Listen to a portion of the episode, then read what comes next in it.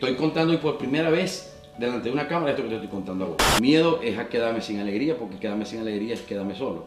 Ah, huevona, esto va para la promo. Vos no te podés mudar para allá, porque allá viven, allá viven los ricos, vos sois pobre, mijo. te podés imaginar cuando se muere el patriarca de toda la familia y yo en la noche tenía que animar mi primer show, el cual me iban a pagar. Y eso son cosas que la gente Wow, no sabe de mí. ¿Cuánto vale cero? Depende de donde lo pongas. Cero es el inicio de todo.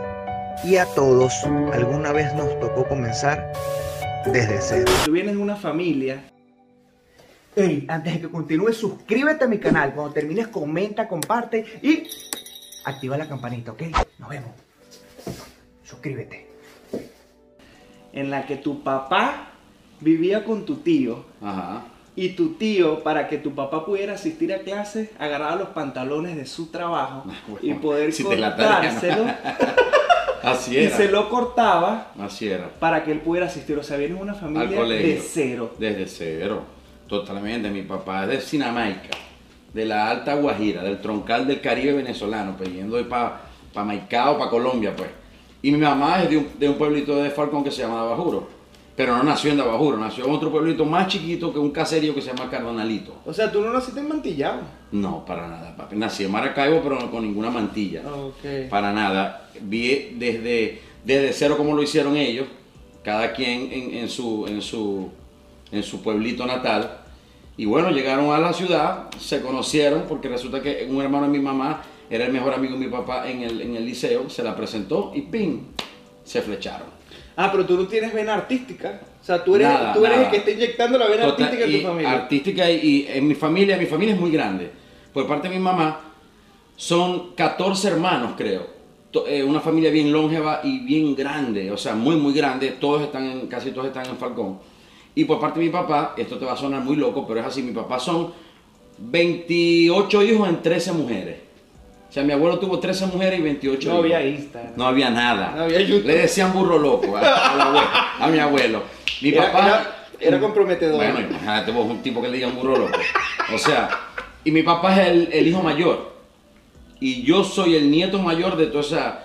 Cuando, cuando, cuando yo conocí tíos que eran, más, que eran menores que yo.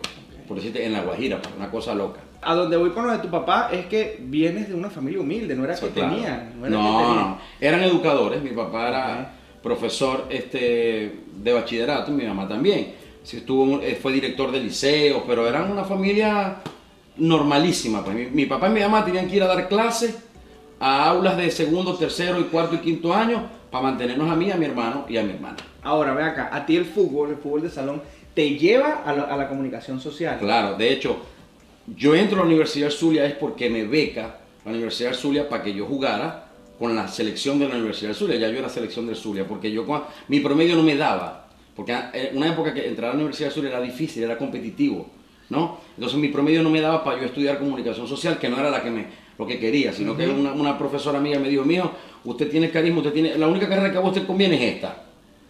Porque mi papá, vos tenés que ser ingeniero médico o doctor, que es lo que decían los y tú padres. no sabías que... Nada, entonces él, cuando se hacían las pruebas de actitud académica anteriormente en Venezuela, este, esta profesora me agarró y me dijo, este, papi, ven acá, o sea, vas a contestar este cuestionario con sinceridad, pero yo creo, mi profesora es castellano, por ser una belleza profesora, que vos lo que tenés que estudiar es comunicación. Y yo le pregunté, ¿qué, qué coño es eso? ¿Qué es comunicación? En quinto año yo. Bueno, comunicación es la carrera que estudia no sé qué, no sé qué, no sé qué, y yo, eso es lo que voy a estudiar yo. Yo no salí en el listado.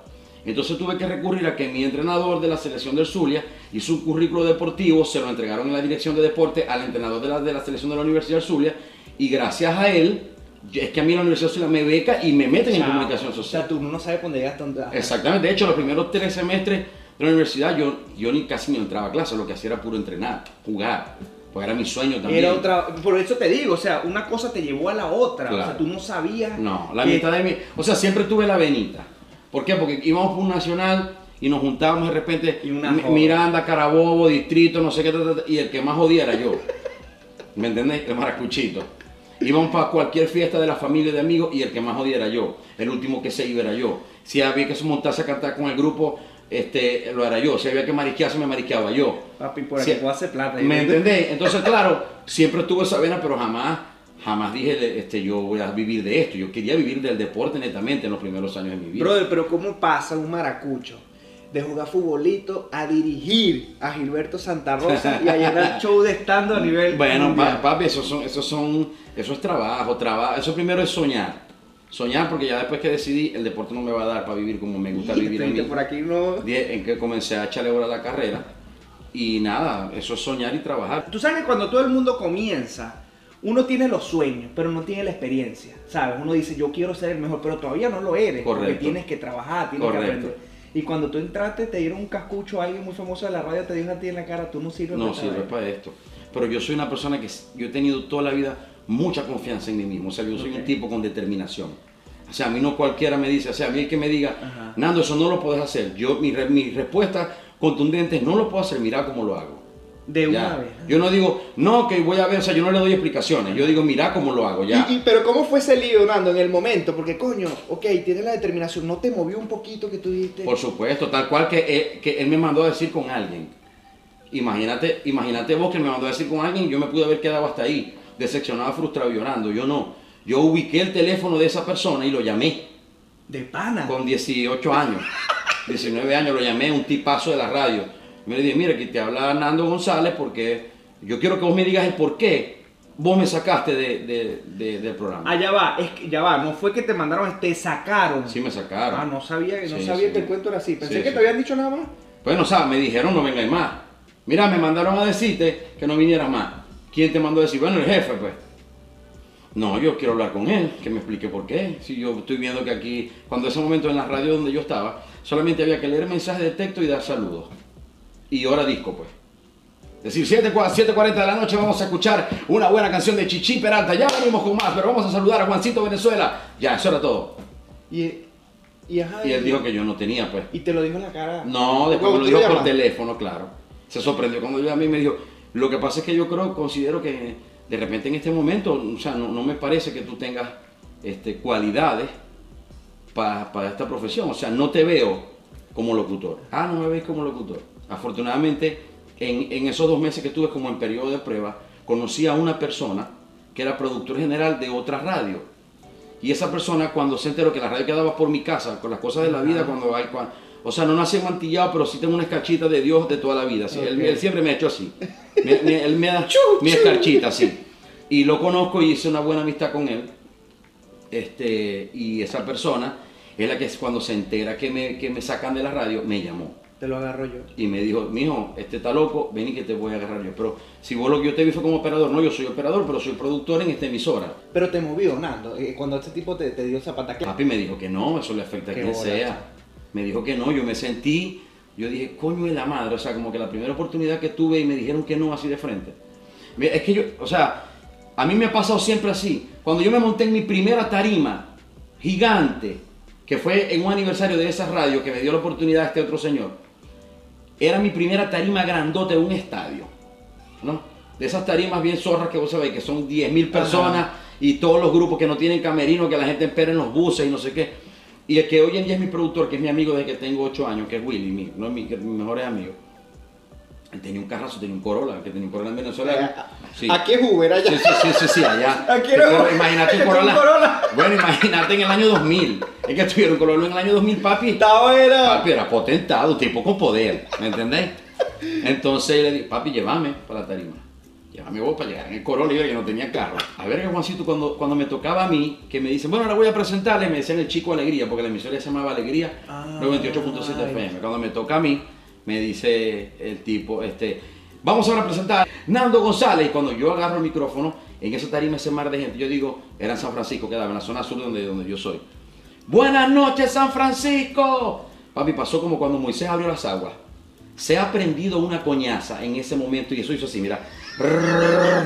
Y aquel botellero y aquel verguero loco, o sea, y botellas para la tarima. Y yo, ¿qué es esta mierda? O sea, ya, mi primera tarima ahí quedó el sueño. Media hora debajo de la tarima para lograr salir, botellazos en el carro del pobre amigo mío de Willy, se lo iban a romper. Ese fue mi primer encuentro con una Y yo tarima logro grande. con decir buenas noches. Claro, marico, o sea, yo dije, nada, en un momento me tocaba presentar un grupo de gaita, no me acuerdo cuál. Este, y esos son vergas que no, que no, que no se olvidan y también marcan, ¿verdad? Como que, Vergación, la primera tarima mía se va a aprender un verguero. ¿Y tú qué dijiste? ¿Será que será esta verga es para No, no, no, yo siempre he sido muy, muy perseverante, pero verga, papi. Te- pero te mueves, somos Hermano, humanos. hermano, venía acá, era mi primera tarima, yo me concentré desde temprano, sabía lo que iba a decir, me corté el pelo, me compré una camisa, o sea, loco, papi, muchacho humilde va a montarse en una tarima, yo me puse no joda, yo estaba, ok, voy a decir buenas noches, después digo esta verga, esta verga, me voy a meter con alguien, yo lo tenía todo calculado, con los nervios, el culo así, que no te cabía una aguja, pero yo iba para adelante, pues, ¿entendés? ¿Tú cuando comenzaste, tuviste la fortuna una vez empezar a ganar dinero o te toca como muchos que empezaron el sueño, bueno, no estás ganando? Bueno, te lo voy a poner así. Te voy a contar esta anécdota que te vas a quedar loco y te vas a sorprender. Yo llegué a un, a un multiservicio.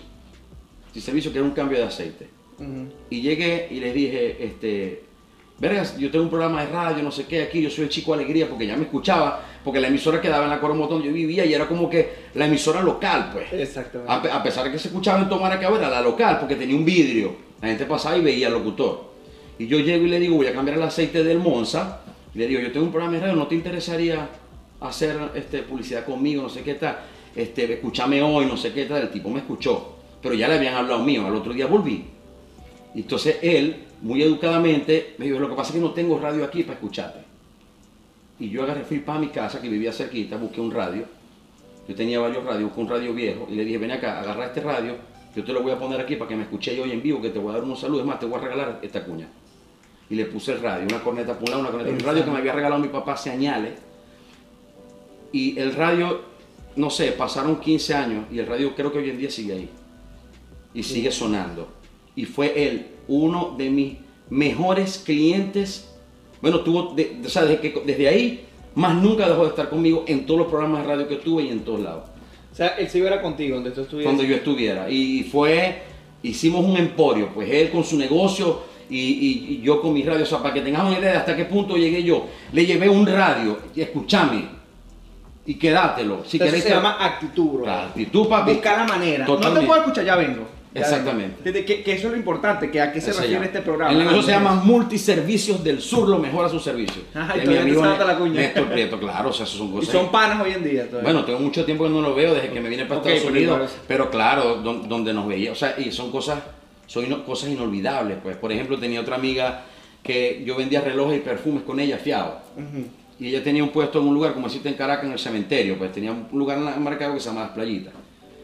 Y comenzó con un puestico ahí, después que vendía relojes relojes y perfumes, comenzó con un puestico ahí. Bueno, ella fue mi primera cliente en la radio. Ujú. O sea, ella me dijo, ah, pero es que, es que el lugar, el, la mesa que yo monté aquí en el centro no tiene nombre, se llama Mari Carmen. Bueno, ponele Mari Fashion. Yo le dije, ponele Mari Fashion. Y yo, y Mari Fashion, ¿cuál va a ser tu eslogan? El último grito de la moda. Yo gritaba, ah, ella fue mi primera cliente porque era mi amiga para apoyarme. Esa muchacha después pasaron los años y tuvo, bueno, no sé, creo que todavía las tiene, no sé, siete, ocho tiendas en los centros comerciales más increíbles de Maracaibo. Y comenzamos así desde cero. De hecho, para que la historia te sea más bizarra, el vestidito que usa la codorní se lo vendió ella a mi mujer cuando pasaron muchos años. Para que tengas una O sea- una verga muy, muy enlazada. O y sea- a ella también, a ella- prácticamente los obligué a que fueran mis, mis clientes. A eso iba, o sea, tú comenzaste fue dando, ¿me entiendes? Claro, Dando para que te vieran, Claro, te claro. conocieran. Y, y era automático, pum, era automático, tan, tan, tan automático. Uno ve a Nando y uno ve, honestamente, uno ve el éxito que tú has tenido y que tú estás teniendo hoy en día. Porque no es un éxito porque yo esté aquí sentado contigo, es un éxito que se ve. Claro. Eso se ve, eso se refleja. Tú ves tu- las redes sociales tuyas, estás llenando show donde tú vayas. Has ido hasta, hasta Dubai, para todos lados, ¿ok? Pero esa es la punta del iceberg, Nando. ¿Sabes? La puntica, el éxito. Claro. ¿Qué hay debajo? Un verguero de cosas. ¿Qué hay debajo? Sacrificios, riesgos, eh, decisiones. Y, la- y cuando tenías esas bajas, Nando. Y Nunca dejo que, que- o sea, trato, de, trato de, que nada me derrote, pues. A pesar de que, de que, de que en la vida pues, uno tiene obstáculos y lleva coñazos, pues siempre pum, levanto y así me esté, como, es como cuando tenéis gripe y tenéis que salir obligado. La gripe te está matando, así me pasa a mí. Tengo a veces depresiones o coñazos que te da la vida, el mismo medio artístico que te da coñazos, y vos vais, yo hago como que por dentro te estoy derrumbando, pero yo, o sea, soy guapito, pues. Es eso, O sea, eso- a eso le me- doy para adelante. A eso me refiero, o sea, eso es tu actitud. Le doy para adelante, sí. Mi actitud siempre es de ganador y de que yo puedo. Esa es mi actitud ante la vida. ¿Por qué? Porque yo veo, yo mi- echo el caso para atrás y yo veo que mi papá no tuvo nada. Y mi papá logró tener una casa bonita, logró tener un hogar, una familia. ¿Por qué? Porque yo veo que yo comencé sin tener nada. mis vacaciones eran en Dabajuro y en Coro. O sea, mi primera playa fue Miramar, metete en Google y busca Miramar, el agua es marrón. O sea, ¿me entendéis? O sea, yo, yo, o sea, yo, o sea, cuando iba avanzando en mi vida, yo decía, si yo pude hacer esto, no puedo dejar que nada me aflija, porque mira todo lo que conseguí y sigo para adelante. Yo estaba viendo una vez una entrevista de George Harris que él decía, es muy exitoso también Claro. George Harris. Uno en el proceso se aflige, Claro. se aflige, pero, pero hay que seguir para adelante. Claro, y te digo una cosa, yo soy, yo creo que yo me aflijo un poquito más de, de lo, de lo normal, Ok. porque soy muy sentimental. ¿Sí? Loco, yo soy llorón. O sea, llorón cuando alguien me, me hace algo, verga, o sea, me, me, me da. Y cuando, cuando doy, cuando doy es porque te quiero entregar una amistad, un cariño, o sea, no, no, no me mido, pues. Entonces cuando algo pasa que me saca de verga, digo, maldición, ¿y por qué? Si me sale de la gente lingüística hasta, hasta me salió la palabra maracucha, maldición, ¿y por qué? ¿Qué pasó aquí? Y, y- y me afecta. Pero me afecta un ratico porque de una vez respiro y voy para adelante otra vez. Yo prefiero estar, siempre lo digo, yo prefiero estar del lado de los criticones, de los criticados, al lado de los criticones. Porque los criticones se gastan toda la vida criticando. Y los criticados son los que son criticados porque algo están haciendo. Totalmente. ¿Me entendés lo que te digo? O sea, yo, yo, no, yo, no, yo no me paro... Esa frase tuya me encantó, yo creo que lo tuviste en una entrevista y esa O frase... sea, pero- prefiero, sí, ¿me entiendes? A mí todo, o sea, siempre hago como que todo, como que todo me resbala. Sí, tú, tú eres como muy... O sea, tú eres como muy hermético, ¿sabes? Ajá. Y, no, y no me engancho con nadie. Exactamente. No tú, me tú eres engancho como con muy hermético, tú estás como que muy, muy enfocado en tu vaina, Exactamente. de tu peo. Porque, sí, porque, porque eh, hay, en, en- cuando vos te enfocas en algo para lograr algo, son muchos procesos los que tenéis que pasar. El proceso de primero conceptualizar lo que queréis, concentrarte para ver a dónde es lo que queréis, trabajar hacia dónde queréis, cómo vas a llegar. O sea, son muchos. Si vos te ponéis a mirar para los lados durante ese proceso, te contamináis. Y cuando te contamináis, guas, comienzan a. a- o Sí, sea, totalmente. eh, comienzan a fugarse las energías. Y yo soy muy de energía. Yo también, weón. Yo también Cuando las energías comienzan a fugarse, Esa vaina existe, weón. Nada. Esa vaina de las energías, de que alguien viene, esa, esa vaina existe, existe brother. 100%. Yo eh, entro a tu casa y uno lo ve. Uno ve que tienes una vez un color ahí, Sí, tienes sí, color sí. en la entrada, una cara Sí, sí, sí. sonriente, buenas Y- energías aquí. Y todas mis casas han sido así. O sea, mis amigos que, que tengo un grupo de amigos de toda la vida, pues todo, o sea, soy muy detallista, pues soy de poner, de buscar el cuadrito, de buscar el color, de buscar. Bueno, ayer mismo estaba midiendo la actitud, supongo que viste la historia. La mesita estaba como muy blanca, ¿no? Claro, eso no- eh, es un escritorio que improvisé para lo que estoy haciendo ahorita en YouTube. Y dije, no, estoy que ponerle actitud.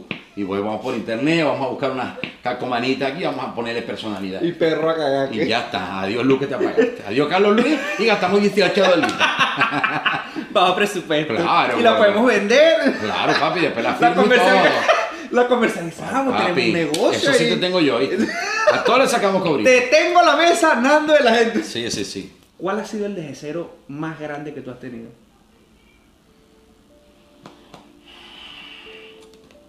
Desde cero más grande que yo he tenido. Es una pregunta donde vos le pones aquí una musiquita y, la gente, Dios mío, quiere responder. Yo creo que cuando, cuando dejé de jugar fútbol, cuando de cosas que dije, o sea, como que tuve toda mi, o sea, cuando te desde los 8 años hasta los 22, pensando que vas a vivir de eso, y a lo que tenés ya la mitad de tu vida, que no hiciste más nada que jugar, te das cuenta que de eso no vas a vivir. Y tuve decepciones de, de llegar a, a- a profesional, pero lo que yo jugaba no había liga profesional, o cuando yo iba a saltar se acabó la liga profesional en Venezuela. Y entonces ahí te das cuenta que como que coño es la madre ahora. Pero sí te puedo contar una anécdota que también tiene que ver con mi carrera y vas a quedar loco. La primera persona que a mí me pagó para yo animar un show, o sea, el primero que me dijo cuánto cuesta que me animéis un show, es un, imagínate esto, un peluquero que hacía eventos en Dabajuro, o sea, en un pueblo, ¿verdad? Y yo me voy recién con mi novia para Dabajuro ¿Qué es tu esposa? que es mi esposa. O sea, de- es, la- es el estado Falcón, un pueblito viejo, donde me conoce, donde está toda mi familia por parte de madre. Yo voy a animar, imagínate vos en el pueblito que en la tarde tenéis que salir en un camión 350 de la regional, no se me olvida, a vocear. Con un... Hoy, en el Club Social Deportivo, estará Microcombo de Abajuro, los sensacionales. Y la, y hoy nuestra animación de Nando González, directamente desde Maracaibo. No me conocía nadie. Pero como las tías mías ya le habían dicho que yo, que no sé qué, tal, y, y yo en una discoteca de Dabajuro, este, agarré el micrófono una vez y dije cuatro huevonas ahí, Y, él estaba medio rascado, imitador de Juan Gabriel, peluquero imitador de Juan Gabriel, oficial del pueblo. Imagínate vos lo bizarro que puede hacer hasta una película. Él me llama y contactó mi número y me dice, no, te voy a pagar, no sé, no me acuerdo, tanto. Yo agarro mi número y vamos. Cuando voy llegando al pueblo, ¿qué pasa? Que el pueblo, el, pueblo eh, donde vive mi familia es como la casa matriz de los abuelos y toda la cuadra son mis tías, mis tías, mis tías, mis tías, mis tías. Y cruza mis tías, mis tías, mis tías. Igual la cruza y primo, primo. O sea, es como una manzana entera de mi familia. Donde es como una, como una, como una familiandia, pues. O sea, es como dos cuadras de pura familia. Pero uno siempre llegaba, porque mi mamá tenía un cuarto ahí porque vivíamos en Maracaibo, a la casa materna de los abuelos. Solamente en ese momento tenía a mi abuelo vivo. Pero en el momento que llego, había un burlú de gente en la casa de mi abuelo y mi abuelo lo estaban cambiando porque estaba ya en cama y se había hecho, se había agachado en la cama. Yo agarro, me voy a bañar en casa de una tía con, mi novia porque tenía que ir a bocear. O sea, montarme en un camión 350, tenía yo 21 años. Este, y cuando me estoy bañando, llaman por teléfono a la casa de mi tía para decir que mi abuelo se murió. Y yo lo acabo de ver y pedí la bendición, cuando lo estaban cambiando.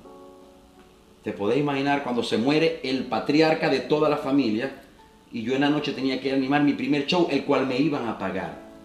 Y, el, y mi abuelo se acababa de morir. Llegué, lo vi, saludé a mis tías, lo estaban quitando porque le dio un infarto, del tiro se cagó, del infarto. Y yo bañando me, dieron esa noticia.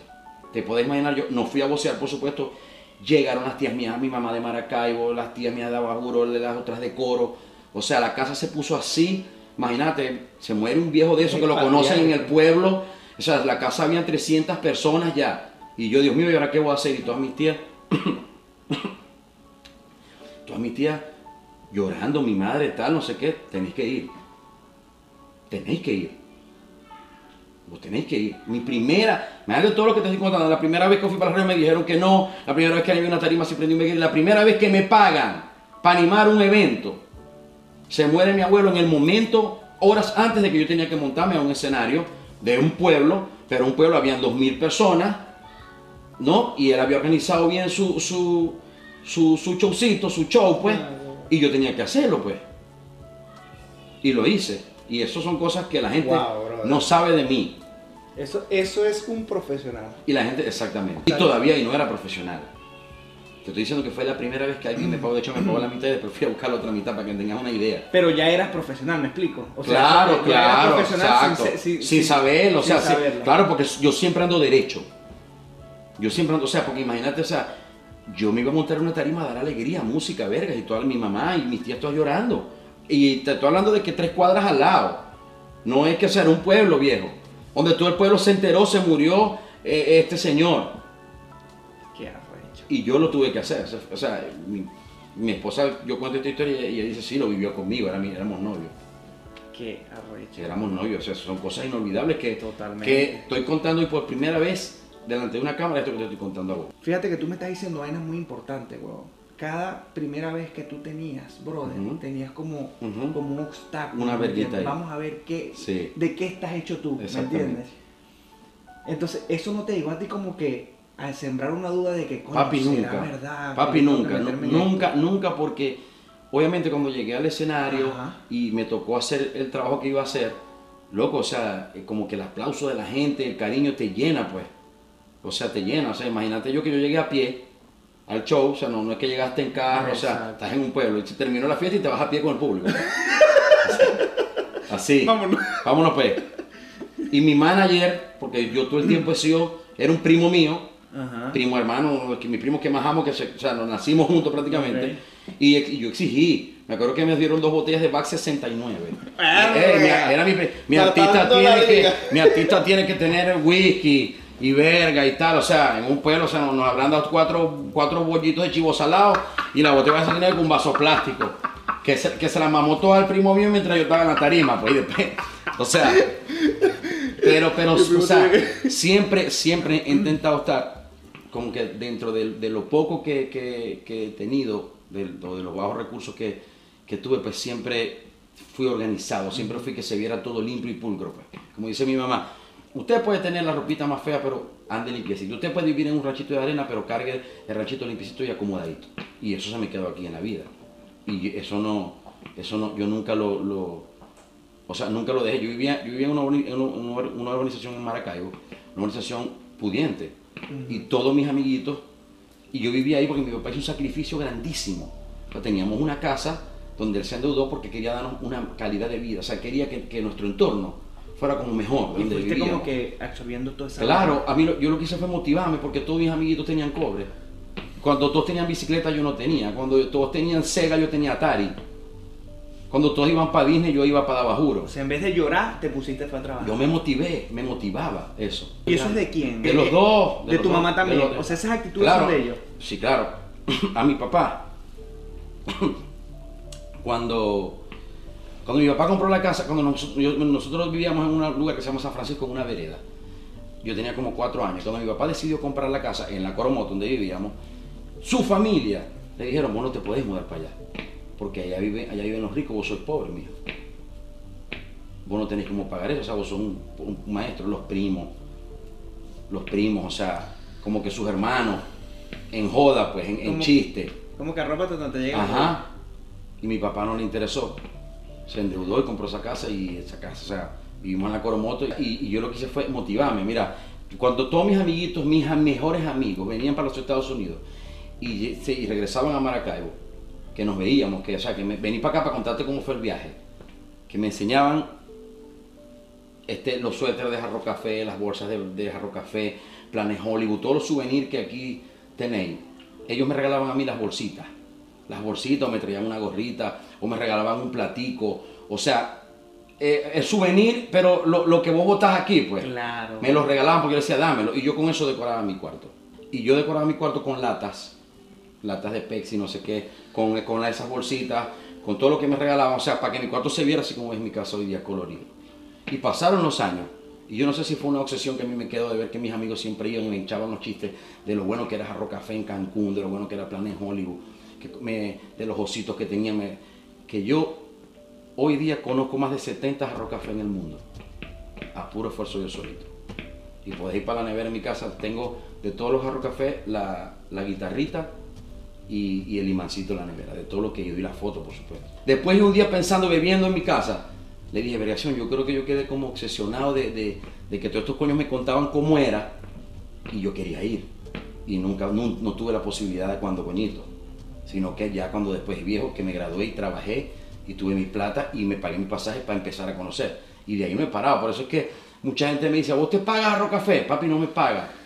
Y tengo un gran amigo que es gerente en Latinoamérica y me envía cosas a veces y le da orgullo que yo no me paga, pero es que es algo mío, no sé. Yo llego a una ciudad y tengo que ir a comer ahí, tengo que tomarme la foto. O sea, son vergas como que yo no diría, este, Eso es un desde ser. yo, o sea, exactamente, o sea, como que yo me motivé. Y si tu papá se fuese quedado donde vivían, no fuese visto toda esa vaina. No, totalmente no. O sea, no fuese tenido esa Nada. ambición. No, esa- ey, no, hubiese, no hubiese tenido lo principal, el deporte. El deporte fue básicamente mi vida, porque por el deporte yo entré a la universidad. Y por el deporte yo conozco a mi esposa, porque yo la conocí en la universidad. Papi, hay personas que, llegan, que conocen el amor verdadero a los 30 años, a los 40 años, a los 49 años. O sea, uno sabe cuándo te va a llegar el amor de tu vida. Yo te- siempre he tenido la escarchita, a mí me llegó a los 20 años. Yo tenía yo 19 años, yo tenía 19 años y yo conocí el amor de mi vida, que es mi actual esposa, tengo 21 años con ella, Gloria a 22 Dios. años con ella. Sea, como que la, co- conocí el amor de mi vida temprano. Y eso fue gracias al deporte, gracias al futbolito, porque si yo no hubiese jugado futbolito, no hubiese entrado a la Universidad del Zulia, que era mi sueño. Y mi papá me dijo, yo hago el sacrificio de pagarte a la urbe, la universidad paga. Y yo dije que no, porque yo quería ir a representar, jugar en la selección de la universidad, ir para unos juegos universitarios de adultos, para unos juguines. Fui para tres, fui capitán. O sea, era, era mi vida, pues. Y fue gracias a eso que yo, que yo fue gracias al, al empuje que tuvo mi papá, la decisión acertada que hizo. Y fíjate cómo, cómo ha girado todo. Brother, increíble. Increíble. Te agradezco de corazón por abrir tu corazón y abrir una No, de tu papi. casa, hermano. Chao, papi, Dando, son- agradecido. Son preguntas lindas. Dios te bendiga, hermano. Igualmente a vos. Ya va, ya va. Te cuento que desde cero no ha terminado. Ahorita el invitado nos va a seguir respondiendo otras preguntas. Pero antes de continuar, te doy las gracias por estar aquí y te cuento que tenemos una cuenta Patreon, donde con tu aporte podrás disfrutar de muchas sorpresas, contenido exclusivo y estrenos que no vas a ver en ningún otro lado. Y vienen otras cosas que si te digo entonces sería... Lo único que te digo es que serás como nuestro productor ejecutivo para llevar desde cero como al infinito y más allá. Llégate a Patreon, vale, échale un ojo y si te gusta suscríbete. Nos vemos por allá. Ah, te dejo el link aquí en mi biografía, ¿ok? Casi que se me olvida decirte eso. Llégate a Patreon. Nando, yo tengo una dinámica en mi Instagram que es que mis seguidores en las historias te hacen una pregunta desde cero, ¿ok? Entonces, esta primera pregunta es, ¿cómo te sientes? No. Bueno, feliz, contento, Juancito. Gracias por estar en mi casa, marico. De verdad, coño, mamá, weón. ¿Cómo sentiste? ¿Vos soy caraqueño, Juancito? No, yo soy de varina. Ah, verga, Los de burra nato, viejo. Ah, Y burros a veces. Ay, deja. Hay de bueno, todo, ajá, ya. mala leche. Estos andares de la vida. Papi, de mosquito para arriba, todo es cancería. Y en guerra, todo hueco es trinchera. Ay. Dios mío, no. Mira, te hace una pregunta desde cero. Esta es la primera pregunta. Arroba a Jace a Carolina. ¿Qué fue lo más difícil como profesional que te tocó asumir en esta cuarentena siendo artista? Ay, tú le estás diciendo a la gente que mis servicios son totalmente gratis Claro, Pai, claro, pero... y los voy a asesorar en cómo tienen que manejar sus finanzas para que les pueda dar un préstamo hipotecario. Sí, Pai, pe- pero yo no te estoy llamando para eso, Pai. Te estoy llamando para preguntarte qué me tomo para el dolor de cabeza. ¿Cómo así? tú, tú no eres doctor, pues.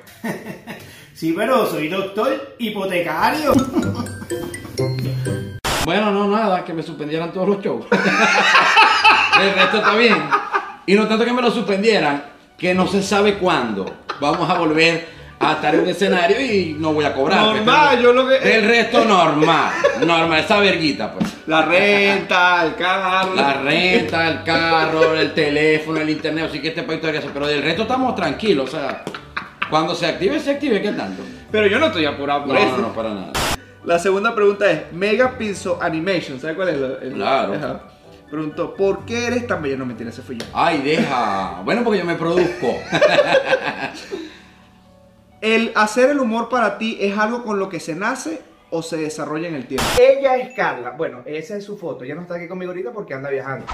La gente exitosa viaja. Con ella es la que yo ayudo a mis amigos para que consigan alquileres comerciales o una casita, es con ella. Si necesitas comprar y vender una casa aquí en Miami, con ella. ¿Tienes un dinero para invertir? Con ella también. Lo bueno es que ellos no tienen intermediarios porque ellos trabajan con su propia empresa. Síguela a ella. Definitivamente se nace. El bis cómico, dale. Sí. Hay que nacer. Lo desarrolláis, sí. Porque hay gente que es muy, muy, muy cómica. De hecho, los maracuchos son cómicos, tienen comicidad desde que nacen. Pero hay unos que lo desarrollan y hay otros que no. Pero hay que nacer. Eso no es. O sea, no es que este, vos viste un muchachito que es calladito toda su vida y de la noche a la mañana soy comediante. Eso no. Eso va a ser comediante coñito que desde chiquitico es andaría. Mi mamá me, me amarraba un pilar, papi. O sea, mi mamá me amarraba con un mecate y un pilar. Ya, maldito, quédate quieto que me vas a volver loca. ¿Entendés? Exactamente. Y así hago yo con chiquitico mío. No lo amarro todavía. ¿Entendés? Pero es, es una Pero locura. pronto, claro, pero el chiquitico mío, Tomasito, una locura. Entonces ya vos sabéis y, y me imita y no sé qué, y se pone la peluca y no sé qué. Ya vos, el pasajero se conoce por la maleta. Alex González, ¿cuál sería tu mayor miedo desde que comenzaste? Yo creo que hay una canción de Fito Páez que me gusta mucho que se llama Tema de Piluso, que es una canción que le compone a un, a un cómico que vive en Argentina, de nosotros, Juan Corazón. Ese era un cómico que se llamaba Capitán Piluso. Y hay una frase de esa canción este, que dice, nada nos deja más en soledad que la alegría si se va. O sea, yo creo que el día que lo, lo que más tengo, lo que más le tengo yo miedo es a quedarme sin alegría, porque quedarme sin alegría es quedarme solo. Ah, huevona, esto va para la promo. Esta otra es de arroba Leia Nemolina. ¿En algún momento pensaste en tirar la toalla porque sentiste que estaba fuera de tu zona de confort? No, todo el tiempo. Caballo con actitud. Pa'lante, ¿Quién dijo miedo? pa'lante. Ténganme fe que yo tengo Yo voy es pa'lante. amiguito. Una cosa de locos, hombre. Ah, una chimba, hombre. Vamos a pa'lante, caremico gonorrea. Matamos marrana, gallina, vamos para la finca, pagamos bueno, llamamos una fupa, cervecita, guarito y dele, hombre. Yo que he trabajado Uber y construcción, asusta tener un accidente porque día que no trabajas por ir al médico, no cobro. No es así, Juan. Recuerda ¿No? que yo como asesora de seguros te puedo garantizar que un seguro suplementario te puede generar Oye. ingresos cuando no puedes trabajar por estar accidentado o lesionado. Y lo mejor de todo que te va a cubrir dentro o fuera de los Estados Unidos. Por eso es que eres parte de esto, Elimar. Para seguros suplementarios de salud, comunícate con ella. Cuidado que me sonó la empresa. Espérate, espérate, espérate. ¡Loco, te tengo una sorpresa! Por No te pongas así, no te pongas así. No, no, no. A ti mi franela de cero. La tú- que siempre quisiste. Esto es un souvenir que todos quieren. Y larguita como me gustaba mi reggaetonera. Ah, Mira, cuéntale lo que es. reggaetonera. Ah, Que venga lo que venga, me siento un ganador.